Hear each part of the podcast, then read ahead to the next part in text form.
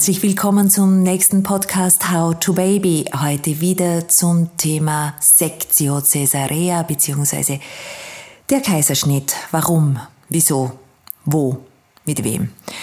Ich habe heute an meiner Seite wieder die Expertin, äh, klinische Psychologin und Gesundheitspsychologin Magistra Judith Raunig. In einem unserer vorherigen Podcasts hat sie ja über ihre persönlichen Erfahrungen schon erzählt. Und heute fragen wir uns, äh, ja, welche Geburtsvorfälle respektive Schwangerschaftsvorfälle gibt es, um den Kaiserschnitt äh, als Geburtsmethode auszuwählen.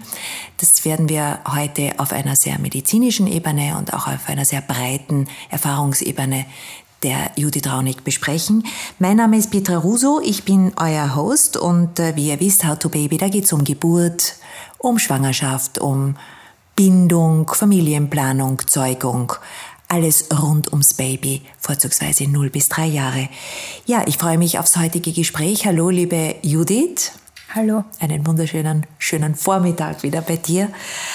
Wir gehen auf die Reise der Geburtsmethode Sectio Caesarea, wie sie im Medizinischen heißt, also der Kaiserschnitt der teilweise kaiserlich sein kann, lebensrettend für Mutter und Kind, also eine absolute, sagen wir es gleich vorneweg, ein Geschenk für die Medizin und die Menschheit. Aber diese Geburtsmethode hat in den letzten Jahrzehnten einen, ein bisschen einen, ich darf es jetzt sehr forsch, Missbrauch erlitten sagen. Sie wird immer häufiger. Jede dritte Frau in Österreich wird so entbunden, wird so begleitet. Ähm, teilweise auch, weil sie schlecht beraten sind, weil es oft sehr, sehr schnell gehen muss, weil wir in unserer Leistungsgesellschaft alles kontrollieren, steuern wollen. Judith, lass uns heute reingehen. Welche Indikationen, wie man in der Medizin sagt, also welche Gründe für eine notwendige Kaiserschnittgeburt haben wir denn? Also es gibt wohl einige wie du schon gesagt hast, Gründe, ähm, wo man dann von einer absoluten Indikation spricht. Erstaunlicherweise ist es so, dass äh, absolut indiziert, schätzt man, dass ungefähr 10 Prozent der Kaiserschnitte sind. Also 90 Prozent haben eine relative Indikation und relativ ist einfach, wenn es so sozusagen im Bereich des, der Entscheidung des Arztes, der Ärztin, beziehungsweise im besten Fall mit der Frau gemeinsam, mit dem Paar gemeinsam, liegt, ob die einen Kaiserschnitt machen oder eben nicht. Also es gibt ganz wenige Kaiserschnitte, wo man sagt, da muss ein Kaiserschnitt gemacht werden, zum Beispiel bei einer Querlage oder wenn ähm, was ist noch eine absolute Indikation? Plazenta previa. Plazenta previa, ja, wobei da, das ist auch schon wieder, das nenne ich gar nicht, weil da gibt es die Plazenta previa totalis und dann gibt es die, wo nur ein bisschen was davor ist und das ist dann auch, und manchmal ist es schon passiert, dass sich die Plazenta dann während der Geburt sogar hinaufzieht und dann plötzlich wieder den Weg frei macht. Also es gibt wirklich wenige Indikationen. Ähm, ja, vielleicht wäre eine Indikation noch so diese Uterusruptur, die viel gefürchtete, ja, ja. ja ähm, oder die Plazent, vorzeitige Plazenta-Ablösung. Das wären alles so wirkliche Notfälle, wo man sagt, da muss ein Kaiserschnitt passieren. Mir fällt jetzt noch ein, äh, liebe Judith, HIV, also äh, AIDS. Äh, Mütter, Schwangere, da ist es äh, schon sicherer. Eine Indikation, eine genau. Indikation, ja. Und das Interessante ist aber, finde ich eben, ähm, wie gesagt, dass es eben 90 Prozent gibt, wo, wo es eben so unklar ist. Also ein Klassiker ist, wäre die Beckenendlage, wo ganz viele Gynäkologinnen raten, also nicht einmal raten eigentlich, kriegt da die Frau gleich den Kaiserschnitttermin, so, ah, das Baby ist in Beckenendlage, wann wollen Sie, wann machen wir den Termin?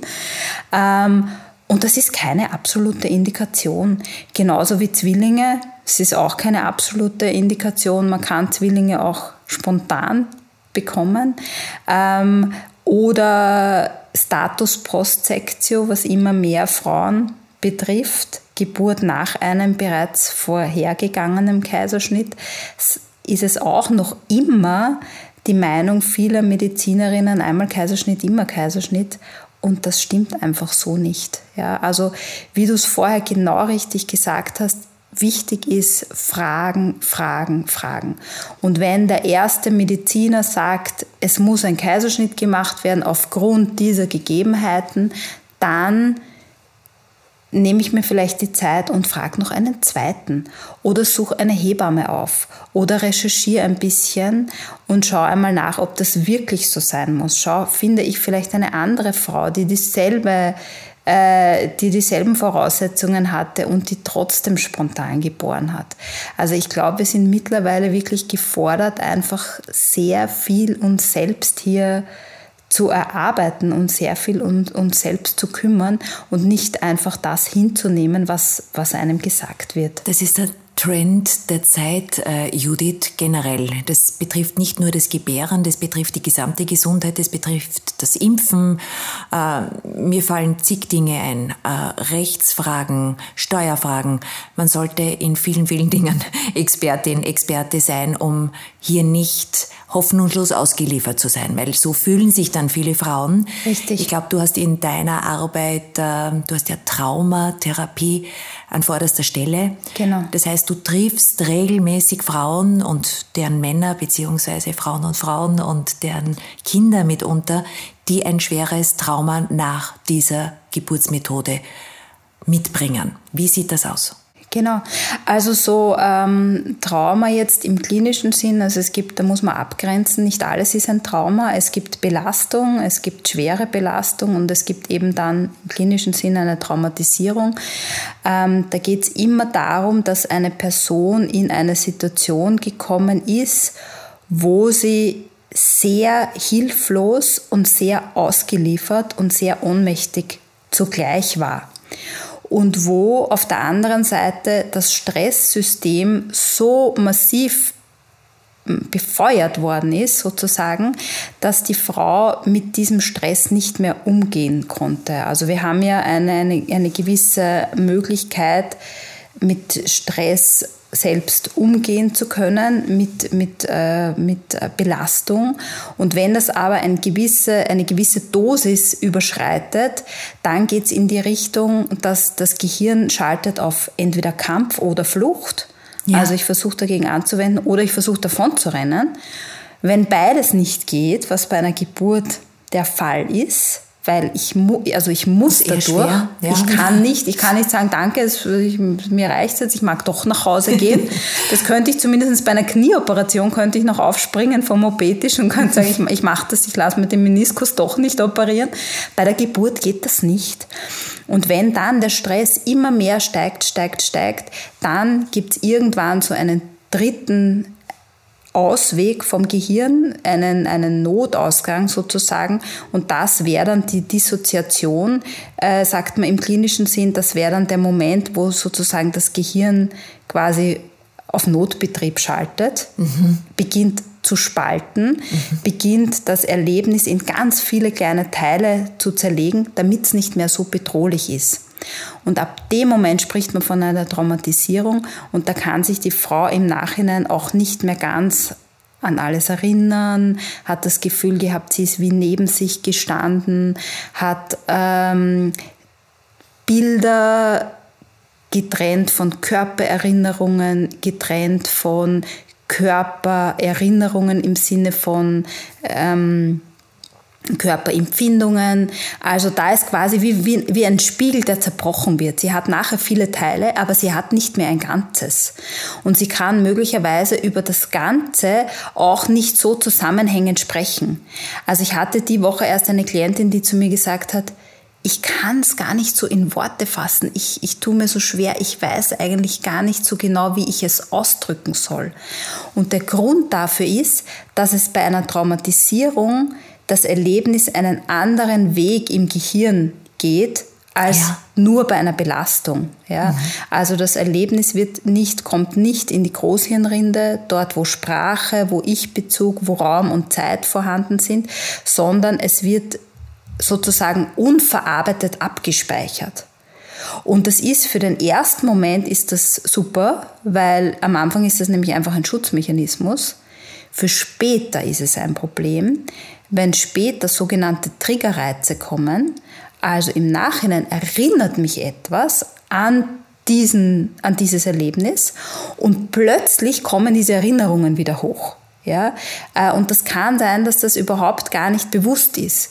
Also zum Beispiel, ich gehe irgendwann ein Jahr später zum DM einkaufen und ich nehme plötzlich einen Geruch wahr und mir wird plötzlich schlecht oder ich kriege Zittern oder Panik, Angstzustände.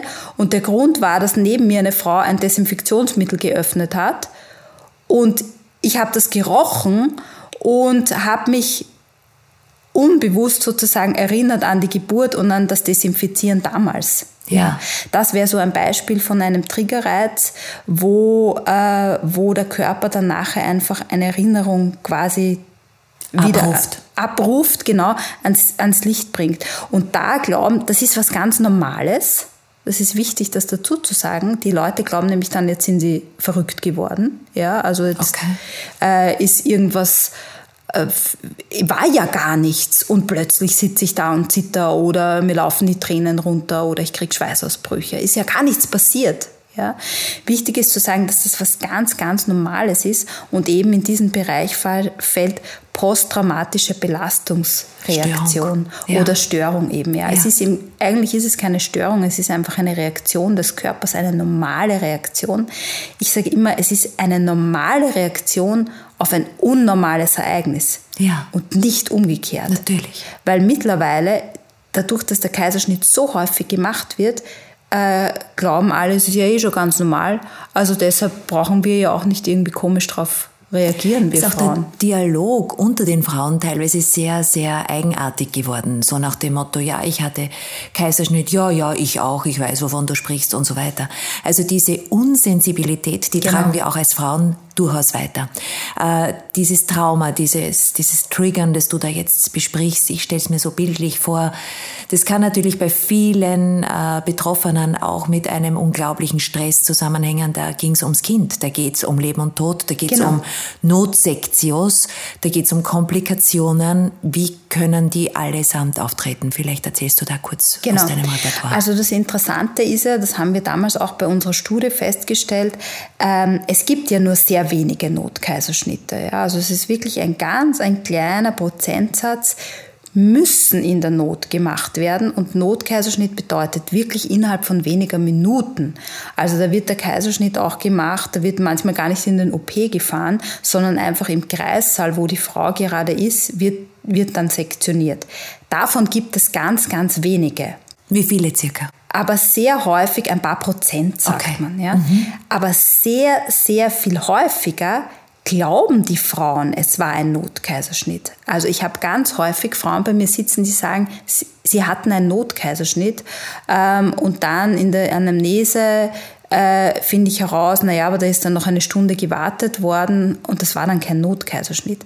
Aber das zeigt etwas. Das zeigt nämlich, dass die Frau das als Notkaiserschnitt empfindet.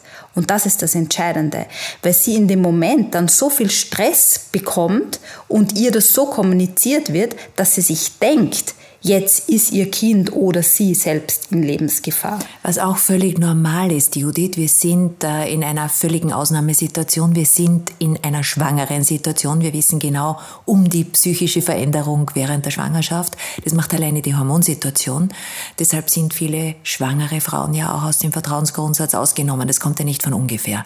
Genau. Äh, um die Geburt herum, äh, also es kommt darauf an, in welcher Schwangerschaftswoche wir hier gebären, aber da ist man dann in einer besonderen Stresssituation und in einer besonderen Angstsituation. Zum einen um das Leben des Kindes, so geht's wahrscheinlich den meisten Schwangeren und dann auch ums eigene Leben. Ja, also da sind immer, sagt man, zwei Menschenleben in Gefahr, in Frage zu stellen. Insofern ist natürlich diese Geburtsmethode sehr, sehr beliebt geworden bei vielen, vielen Gynäkologen, Gynäkologinnen, weil es geplant äh, abläuft dann. Also im Sinne von, auch wenn man jetzt sagt, man hatte eigentlich vor, natürlich zu entbinden, spontan zu entbinden, kann man dann mit diversen kleineren Schwierigkeiten, die da vielleicht kommen, warum auch immer, wenn man nicht so loslassen kann, wenn sich die Wehen ziehen, wenn vieles nicht so ist, wie es halt im Buch steht.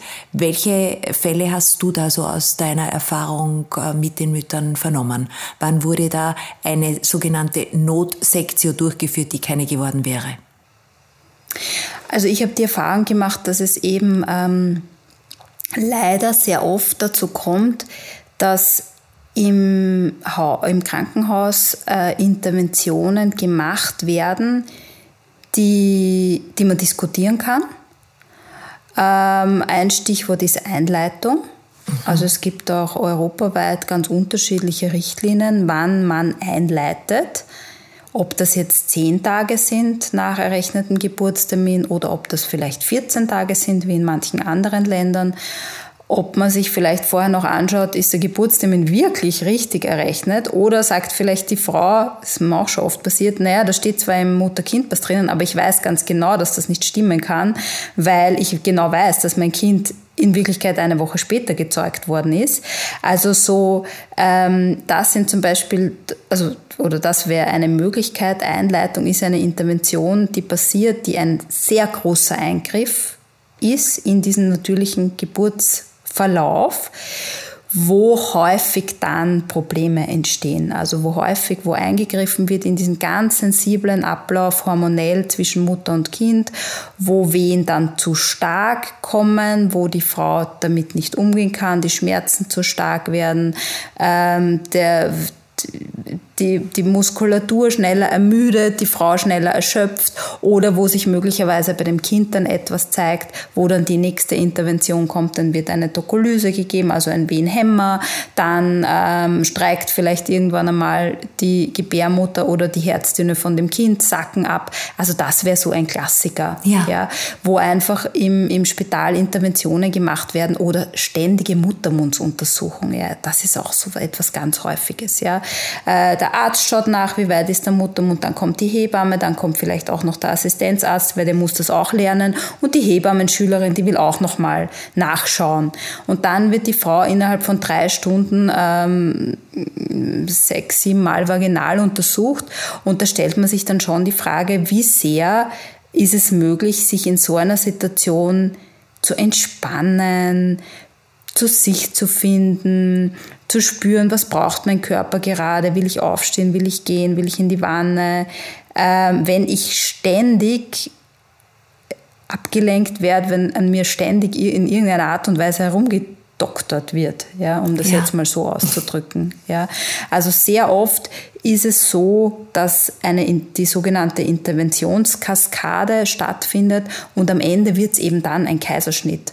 Und meine große Kritik zu dem vorher mit dem empfundenen Kaiserschnitt oder dem wahren Notkaiserschnitt ist einfach, ähm, dass ich denke, äh, Frauen werden teilweise leider Gottes zu wenig aufgefangen, zu wenig gut betreut, auch in der Kommunikation, so dass es dann erst möglich ist, dass der Angstpegel so massiv steigt.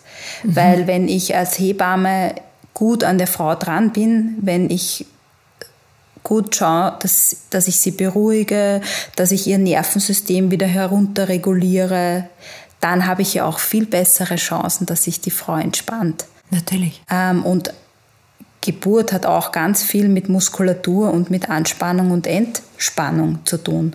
Und Spannung hat was mit Verkrampfung zu tun. Und ein, ein verkrampfter Mensch kann nicht wirklich gut ein Kind gebären. Das ist klar. Da geht es relativ wenig im Fluss.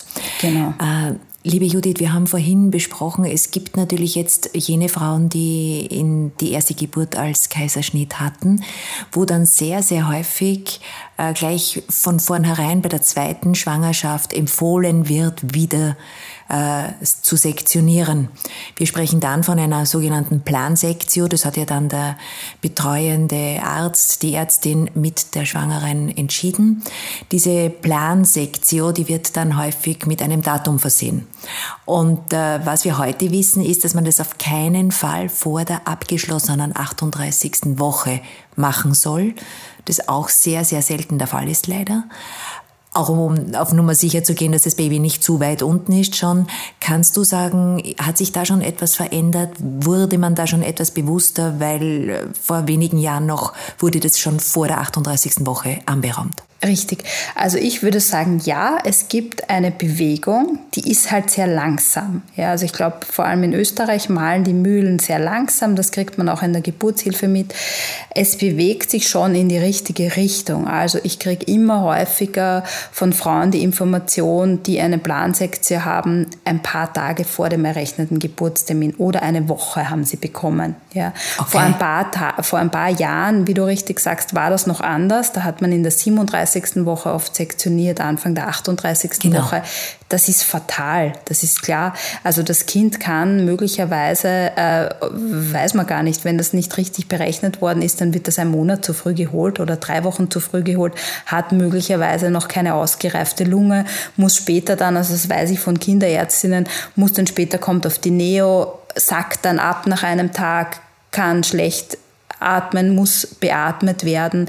Ähm, ja, einfach aus welchem Grund stellt sich da die Frage? Also ich finde, aus ärztlicher Sicht wäre es ja wichtig, immer zu schauen, wem, wem dient denn diese Intervention, die ich mache? Dient die mir als Arzt, Ärztin oder dient die wirklich der, meinem, meinem Klientel? Dient die der Frau und dient dem die dem Kind? Ja. ja. In dem Fall dem Kind. Das Kind hat maximal etwas davon, wenn ich so lange im Mutterleib las, wie es dort sein möchte. Ja. Also erzähl uns vielleicht, was passieren kann, wenn es vor dieser abgeschlossenen 38. Woche zur Welt geholt wird. Ja, es ist einfach sehr häufig, dass dann Kinder eben noch nicht ganz reif sozusagen sind, ja, eben, ähm, dass die Lunge noch nicht selbst, also noch nicht vollständig entfaltet ist oder eben noch nicht selbstständig atmen kann, dass Kinder dann eben beatmet werden müssen und daraus ergibt sich ja dann eine weitere Kaskade, ja. weil ja dann Mutter und Kind getrennt werden. Die Mutter mhm. kann nicht zu dem Kind, auf manchen Spitälern ist das dann ein Stock woanders, dann muss die jedes Mal mit frisch operiert dieses Kind aufsuchen, dann wird es mit dem Stillen schwierig, dann ist das Bonding natürlich total unterbrochen. Also im besten Fall kommt ja auch das Kaiserschnittkind sofort nach der Geburt auf die Brust der Mutter ähm, und möglichst und es findet eine möglichst kurze Trennung statt. Ähm, und sobald ich bei einem Kind in irgendeiner Art und Weise intervenieren muss, ist das vorbei. Ja, da habe ich das Kind dann in einem Brutkasten ähm, getrennt von der Mutter und, ähm, und das Bonding ist schwierig. Das muss dann das heißt, nachgeholt werden. Das ist nach dieser doch sehr fragwürdigen Geburtsmethode per se dann auch noch eine Bindungsfrage, die da reinkommt, auch noch eine Ernährungsfrage, weil das mit dem Stillen dann auch oft nicht mehr klappt. Richtig. Und das Stillen wäre ja bei einem Kaiserschnitt für beide, nämlich für die Mutter wie Richtig. das Kind, die einzige äh, Trostsituation, dass ich sagen kann, ich habe jetzt für mein Kind trotzdem noch fürs Immunsystem, für die Bindung, für mich selbst Mama sein zu dürfen, ja. gegeben. Äh, kannst du da Erfahrungsberichte auch noch geben zum Thema Stillen nach dem Kaiserschnitt? Das höre ich sehr häufig. Also, dass Frauen dann nachher sagen, zumindest konnte ich stillen. Ja. ja. Also zumindestens ähm, konnte ich, konnte ich nachher mein Baby selbst genauso wie du sagst, ja, das war dann sozusagen ein Trostpflaster, ja, für ganz viele, ja. ja. Ich denke schon, dass das Stillen in jedem Fall natürlich einen Vorteil bringt für Mutter und Kind. Es ist erwiesenermaßen nach dem, nach dem Kaiserschnitt schwieriger. Also, ähm, das hat was damit natürlich mit dem Körper etwas zu tun. Ein geschwächter Körper, ein frisch operierter Körper, er hat natürlich auch nicht dieselbe Energie dass sozusagen die Milch fließt, wie bei einem Körper, wo, wo wenig Intervention stattgefunden hat. Ja. Und die Frauen beziehen das dann auch immer auf sich und sagen, ja, und dann war das mit dem Stillen und, und das habe ich auch nicht geschafft, also ja. wenn es nicht klappt sozusagen, ja. ja. Und das wird dann auch von außen so verlangt, ja. Also äh, auch manchmal so Schwestern, Hebammen im Krankenhaus äh, verlangen so quasi ja dann manchmal auch, dass, das, dass, dass, dass die Mutter jetzt dann alles alleine macht. Und ich sage dann immer, na, welchem 30-jährigen, frisch herzoperierten Mann legt mein Säugling ins Zimmer im Krankenhaus und sagt, so, jetzt kümmern Sie sich mal drum, die nächste Nacht, Herr Huber. Aber bei den Frauen ist das der Klassiker. Ja? Die sind frisch operiert, äh, müssen dann ihr Kind stillen, müssen ihr Kind versorgen. Manchmal kann der Mann nicht im Krankenhaus sein. Das ist eine immense körperliche und psychische Belastung. Weil das, der erste Punkt wäre ja mal nach so einer Operation, ich muss jetzt mal wieder selbst auf gleich kommen. Der erste Schritt wäre mal, ich muss mal schaffen, auf die Toilette zu gehen. Ich muss mal schaffen, aufzustehen. Ich muss mal schaffen, wieder Nahrung zu mir zu nehmen, zu essen, zu trinken, vielleicht mich ein bisschen zu bewegen. Wir sprechen noch gar nicht vom selbstständig Duschen oder so etwas. Ja? Ähm, und in dieser Phase, wo ich quasi so mit mir selbst beschäftigt bin, dann auch noch hundertprozentige Verantwortung für ein Neugeborenes zu haben und auch noch für die Ernährung, das ist ein, das ist ein enormer Druck für viele Frauen, der manchmal auch dann dazu führt, dass, dass es zu viel ist und dass die Frauen dann eben auch sagen, da war keine Milch oder dann kam schon die erste Brustentzündung. Und dann kommt gleich die nächste falsche Intervention. Dann sagt, ah so, Sie haben keine Milch, na dann füttern wir halt zu. Ja. ja. Anstatt dass geschaut wird, wie kann ich die Frau stärken, wie kann ich, also mothering the mother, wie ja. kann ich die Mutter so gut betreuen, umsorgen, dass sie selbst wieder zu, zu Kraft kommen kann, dass sie sich dann in weiterer Folge um das Kind kümmert. Das ist eine entscheidende äh, Frage, wie man sich aus der gesellschaftlichen Situation heraus jetzt weiterentwickelt in dieser doch enormen Statistik mit den Betroffenen, die jetzt per Kaiserschnitt schon ihre Kinder zur Welt bringen. Diese Frauen brauchen alle was Besonderes. Also da geht es nicht mehr um diese Ratschläge, die sie früher bekommen haben von ihren Müttern oder Großmüttern nach der Geburt, sondern da geht es um ganz was Spezielles. Was sind denn die wichtigsten, ich sage jetzt einmal, die erste Notfallapotheke, die man der Mama mit nach Hause gibt, wenn sie nach vier, fünf Tagen frisch operiert. Du sagst es, die wenigsten können aufrecht gehen. Sie gehen noch gebeugt von der Bauchnarbe, die sie tragen. Was kann man ihnen mitgeben? Was kann sie stärken? Mit Ausnahme jetzt dieses wunderschönen Bildes, dass sie in erster Linie einmal Mothering the Mother, dass sie bemuttert werden, dass sie auch mhm. umsorgt werden, dass mhm. sie Essen zu Hause bekommen und mhm. Liebe, Liebe, Liebe. Mhm. Welche äh, Dinge kann man noch mit nach Hause geben?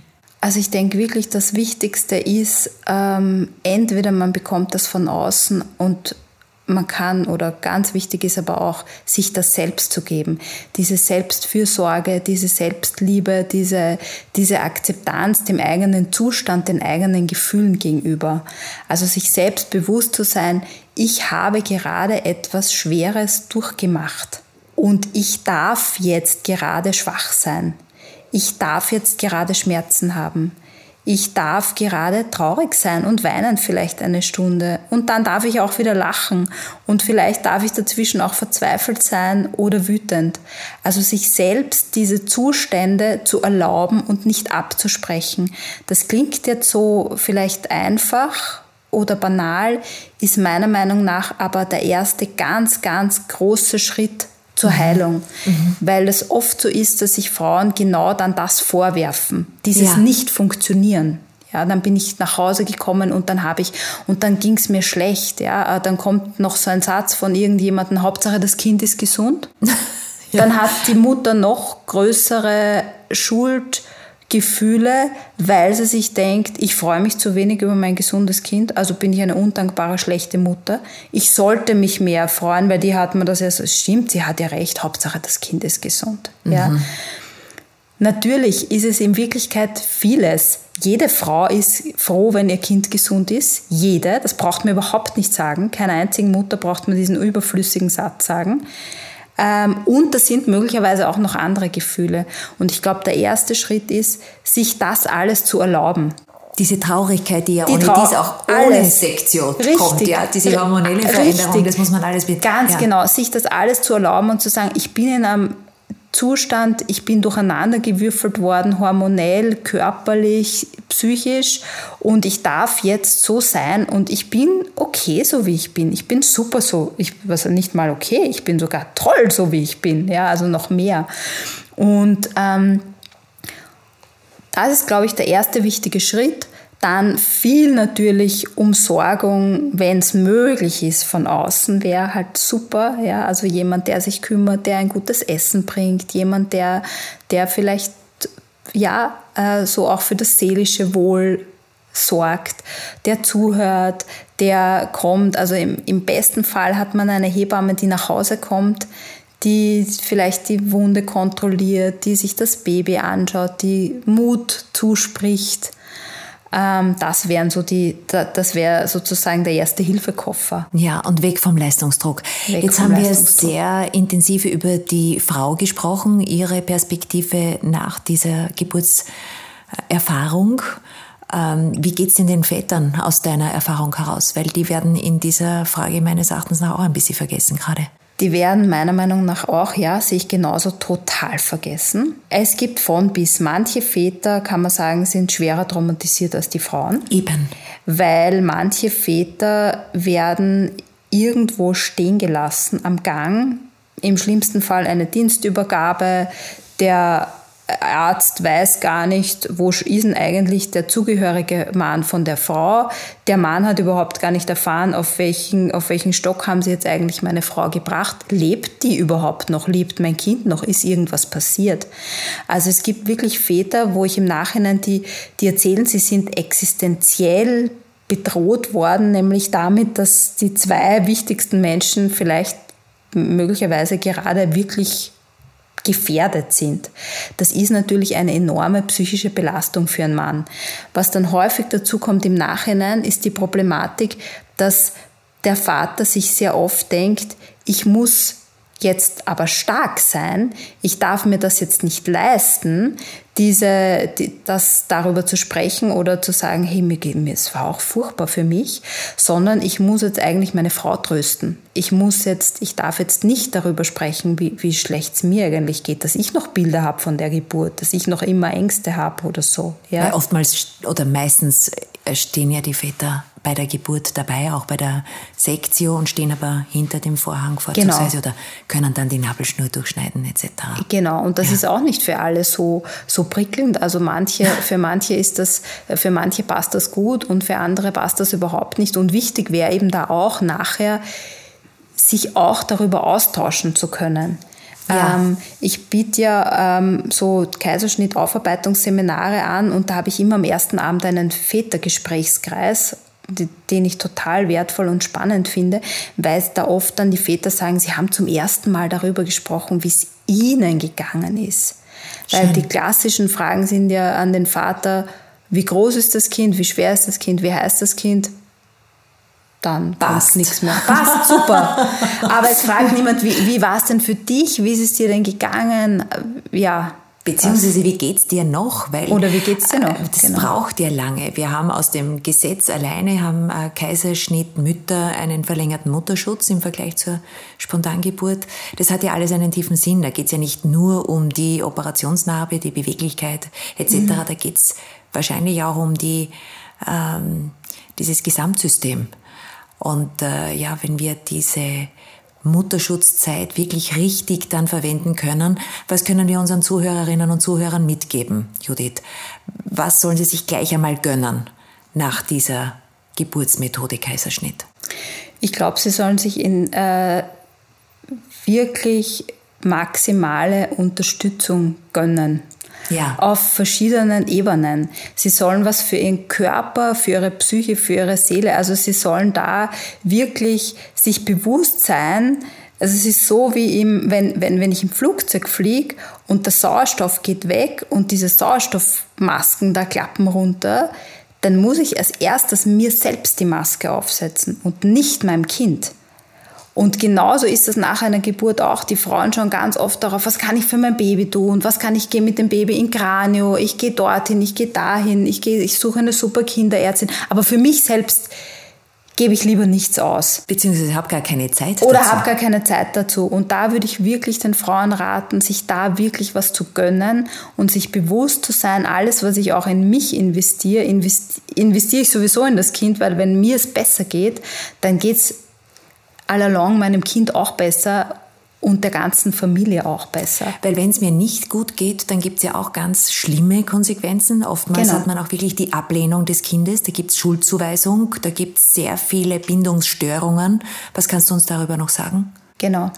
Ähm, also häufig ist, äh, dass Mütter zu mir kommen, ist auch ein Klassiker, die die verzweifelt sind darüber, dass sie nicht dieses Glück empfinden, das sie sich erwartet haben. Oder das angeblich 100% der anderen Frauen empfinden. Also da glauben dann Frauen einfach, ich bin die Einzige, die nicht glücklich ist jetzt gerade. Dabei passt doch alles. Ich habe ein gesundes Kind, ich habe einen netten Mann, ich habe vielleicht ein ersehntes Wunschkind und trotzdem geht es mir nicht gut. Und da ist es einfach auch so, ja, gesellschaftlich, äh, wir, wir, wir, wir leben in einer Zeit, alles muss immer perfekt sein. Drei Tage nach der Geburt, man sieht Fotos von in, in, in so Magazinen, wo das, die, die frisch, frisch Haare, geföhnte, geschminkte, manikürte, pedikürte, ohne Augenringe. Frau hält das schlafende Baby schlank auf dem Arm. Sie, sehr schlank. schlank ist sie natürlich auch, sowieso. Äh, glücklich sieht sie aus, sie lächelt ihr Baby an. Und nach sieben Tagen kann sie Sport betreiben wunderbar. Und die Frau mhm. vergleicht sich dann selbst mit diesem Bild und denkt sich, oh Gott, und ich habe heute nicht mal geschafft, irgendwie zu duschen. Und gegessen habe ich auch nichts Ordentliches. Und äh, so, ja. Genau. Und fühlt sich dann einfach wie die letzte Versagerin. So, die anderen schaffen das und ich schaffe das nicht. Du sprichst ein wichtiges Thema an, äh, diese Doppelmoral, der wir heute ausgesetzt sind, die auch wirklich in den sozialen Medien derzeit äh, jedweden äh, Preis gewinnt aus meiner Sicht, weil dort ist die Lüge tagtäglich existent. Ähm, warum tun wir das? Warum sind wir so böse zu uns? Ah, das ist eine gute Frage. Ich weiß es nicht. ja, ich weiß es wirklich nicht. Ich glaube einfach, dass wir Menschen sehr gern Heldengeschichten von uns selbst erzählen mhm. und sehr ungern diese Geschichten erzählen, die einfach mit Versagen, mit Scham, mit Ängstlichkeit, mit negativen Gefühlen verbunden sind. Wenn ich eine Gruppe habe, wo vier, fünf Frauen sich gegenseitig erzählen, wie es ihnen gegangen ist, dann ist es oft das aller, allerheilsamste, weil die dann gegenseitig sagen, ah ja, genau so war das bei mir auch, ja, genau, du, ja, stimmt, gell, und am Anfang ist es so und so und so, ja, und dann sehen sie einfach, ich bin nicht die Einzige. Aber oft braucht es für so etwas einen, einen Rahmen, und wirklich, also die, die sozusagen äh, das Bewusstsein, ja, das sind jetzt auch drei, vier andere Frauen. Ein Nest. ein Nest, genau. Und klar, und genau, und zu wissen, okay, die sind jetzt auch, die anderen sind auch alle da, weil es ihnen auch schlecht geht. Ja. Im Kindergarten, äh, wenn ich dann mit der anderen Mutter rede, mit, mit, wo das Kind mit meinem befreundet ist, dann sage ich, na, ist eh alles super. Ja, ja. weil da will ich nicht die sein, die die es nicht geschafft hat und genau. die es nicht auf die Reihe kriegt, unter Anführungszeichen. Genau. Ja. Nicht auf die Reihe bekommen, das ist so ein Stichwort. Wir werden noch hoffentlich viele, viele Podcasts zu diesem Thema haben. Es gibt äh, Dramen, die sich daraus äh, entwickeln können. Richtig. Es gibt psychologische Dramen. Es gibt ganz viel traurige Dinge auch und es gibt auch den nicht so schönen Ausgang und ich glaube, dessen muss man sich immer bewusst sein. Und äh, ich glaube, heute als Schlusswort nehmen zu können, je schwächer wir sein dürfen, nämlich aus unserer Eigenwahrnehmung heraus, umso stärker sind wir heutzutage. Richtig. Richtig. Ja, meine lieben Zuhörerinnen und Zuhörer, das war wieder ein Podcast How to Baby zum Thema Kaiserschnitt mit der bekannten Expertin und Psychologin und auch Filmemacherin Judith Raunig. Alle Informationen zum Podcast seht ihr dann auch in unseren Zusammenfassungen beziehungsweise diverse Literaturtipps und Tipps, was man so, bevor man sich in die Geburt begibt, erlesen kann, wenn man schwanger ist. Ich hoffe, es hat euch wieder gefallen, es geht euch gut und ihr könnt ganz bewusst sagen, was ihr wollt, nicht was man euch glauben macht, wollen zu müssen. Alles, alles Liebe, bleibt bewusst, bleibt lieb zu euch und äh, alles, alles Gute bis zum nächsten Podcast. How to Baby. Baba.